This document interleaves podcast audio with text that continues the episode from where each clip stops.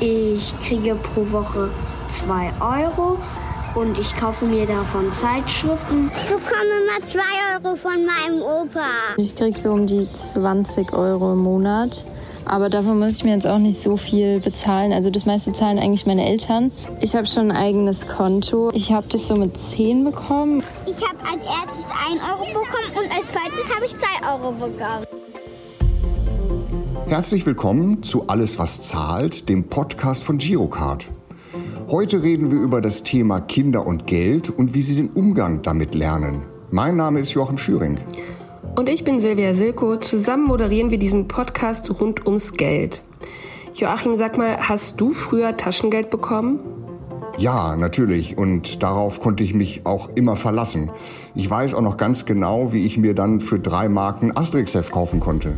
Ein Sparbuch hatte ich auch. Was hast du mit deinem Taschengeld gemacht? Bei uns gab es nie so wirklich welches. Meine Eltern fanden das Konzept scheinbar nicht so gut oder ich weiß ehrlich gesagt gar nicht, woran es lag, aber es gab bei uns eher so Geld nach Bedarf und es hat uns auch nie an irgendwas gefehlt. Immer wenn was gebraucht wurde, habe ich halt irgendwie einen bestimmten Betrag bekommen, aber es gab nie eine feste Summe X an einem bestimmten Tag X, irgendwie einmal die Woche oder einmal im Monat, äh, mit dem ich dann irgendwie haushalten musste. Und ich kann mir auch vorstellen, dass es auch daran lag, dass ich als Erwachsene echt lange brauchte, um einen vernünftigen Umgang mit Geld zu lernen. Das scheint also wirklich wichtig zu sein, sich schon früh mit Geld zu beschäftigen. Zu genau diesem Thema wollen wir uns in der heutigen Podcast-Folge unterhalten. Dafür haben wir Frau Kirsten Schlegel-Mattis eingeladen. Sie ist Professorin an der Universität Paderborn und forscht zu Themen rund um die Ernährungs- und Verbraucherbildung. Hallo, Frau Schlegel-Mattis. Schön, dass Sie da sind. Ja, hallo, Herr Schöring. Danke für die Einladung. Als ich mich für diesen Podcast vorbereitet habe, war ich erstaunt, als ich las, dass es das Taschengeld im Sinne eines regelmäßigen Einkommens so lange noch gar nicht gibt, nämlich erst seit Mitte der 1960er Jahre. Können Sie uns das erklären? Naja, das liegt daran, dass erst seit Mitte der 1960er Jahre es in Deutschland den Menschen überhaupt so gut ging, dass Taschengeld für Kinder ein Thema wurde und dass auch erst in dieser Zeit tatsächlich ja, erste Konsumgüter auf den Markt kamen, die für Kinder und Jugendliche interessant waren. Bis dahin war man froh, wenn man einigermaßen klarkam, genug zum Essen hatte und einigermaßen gut leben konnte. Es gibt im BGB sogar einen Taschengeldparagraphen. Dieser Paragraph regelt aber weder die Pflicht zur Zahlung eines Taschengeldes noch dessen Höhe. Er regelt aber die Geschäftsfähigkeit von Kindern. Was bedeutet denn das konkret? Naja, das bedeutet, dass Kinder im Prinzip ohne Erlaubnis der Eltern gar nicht geschäftlich tätig werden können und nichts einkaufen können.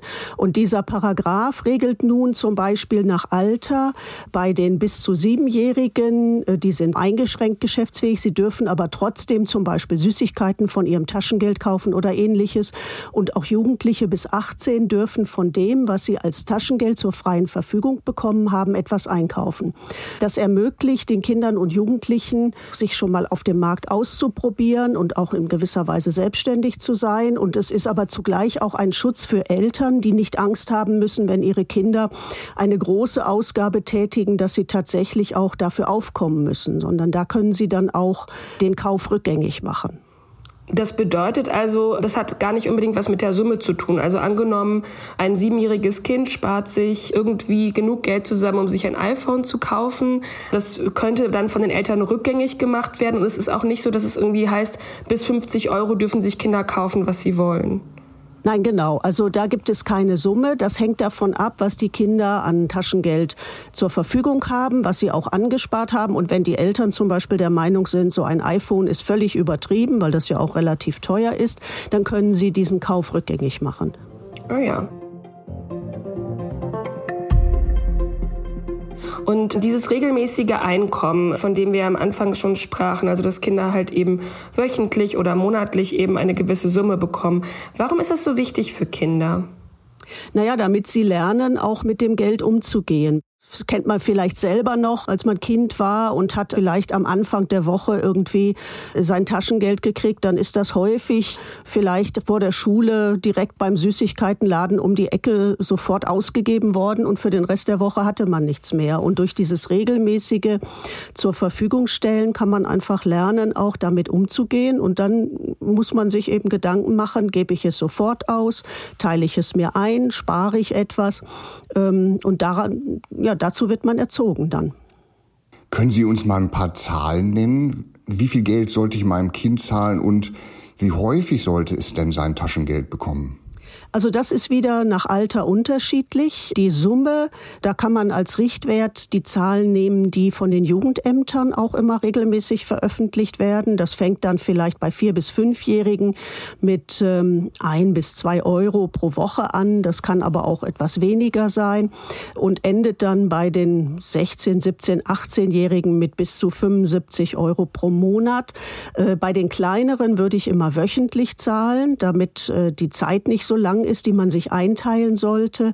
Bei den Älteren kann man das dann durchaus monatlich machen und dann auch zugleich darüber sich auseinandersetzen, was denn von dem Geld alles bezahlt werden soll. Abgesehen von den größeren Ausgaben, von denen wir eben schon sprachen, sollte diese, ich sage mal, Budgetverantwortung komplett und ausnahmslos bei den Kindern liegen?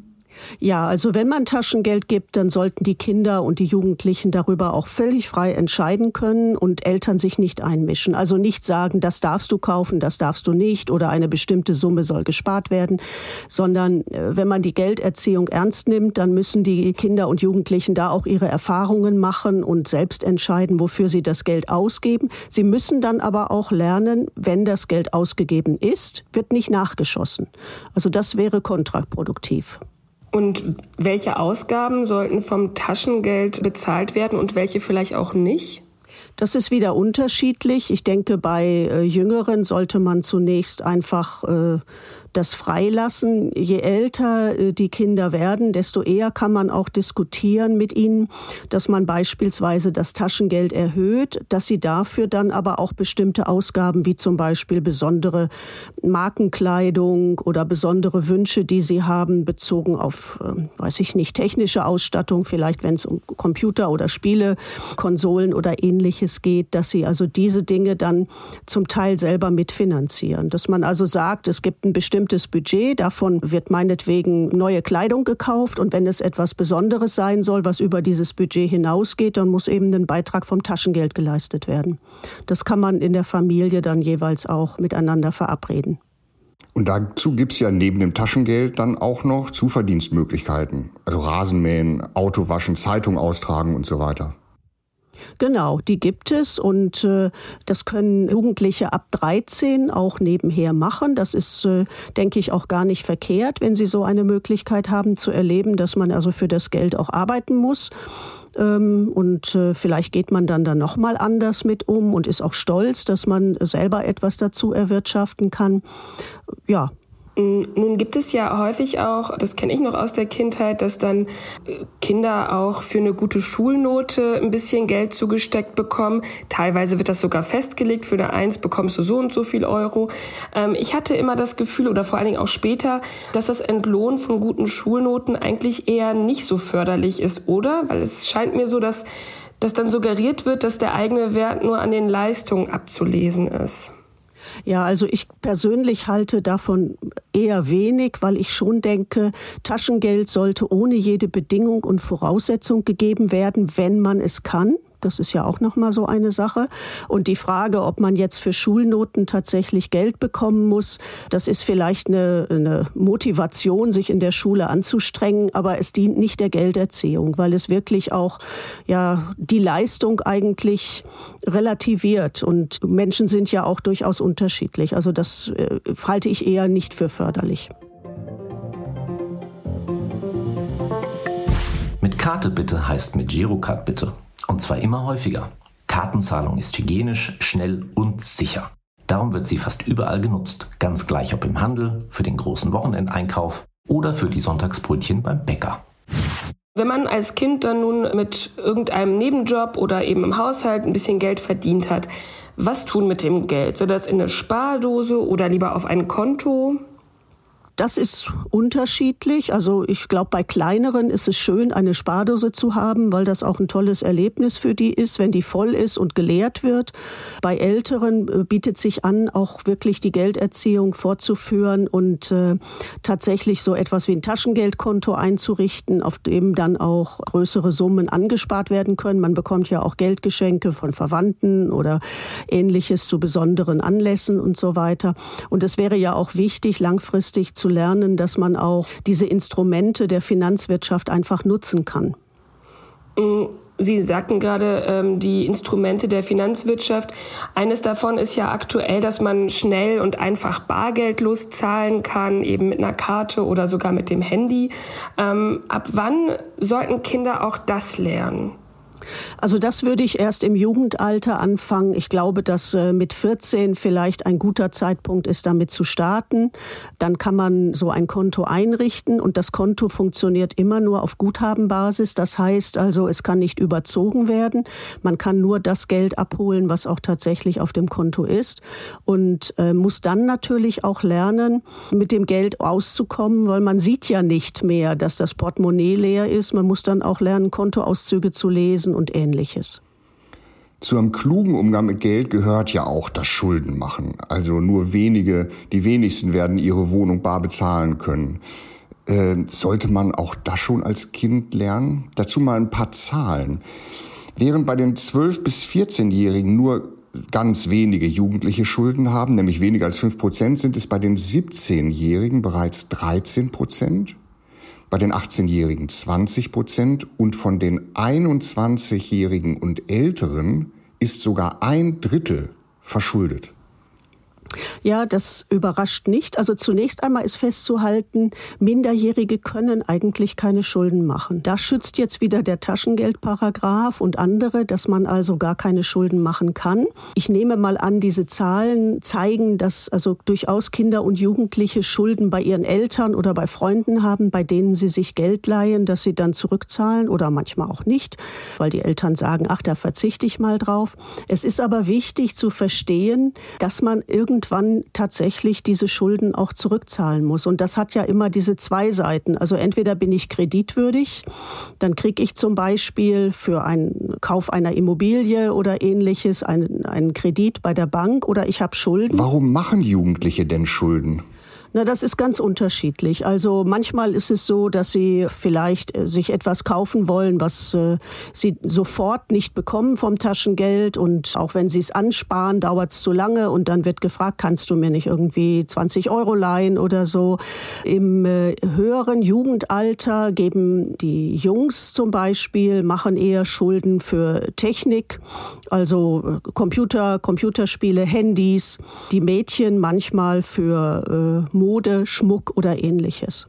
Allerdings, wenn sie volljährig sind, also Jugend geht ja heute sehr weit, dann ist es häufig so, dass Schulden gemacht werden, weil man von zu Hause auszieht, sich ein eigenes Leben aufbaut, sich schön einrichten möchte und ähnliches oder einen fahrbaren Untersatz braucht, um zur Arbeit zu kommen oder zur Ausbildungsstelle und dafür werden dann Schulden gemacht.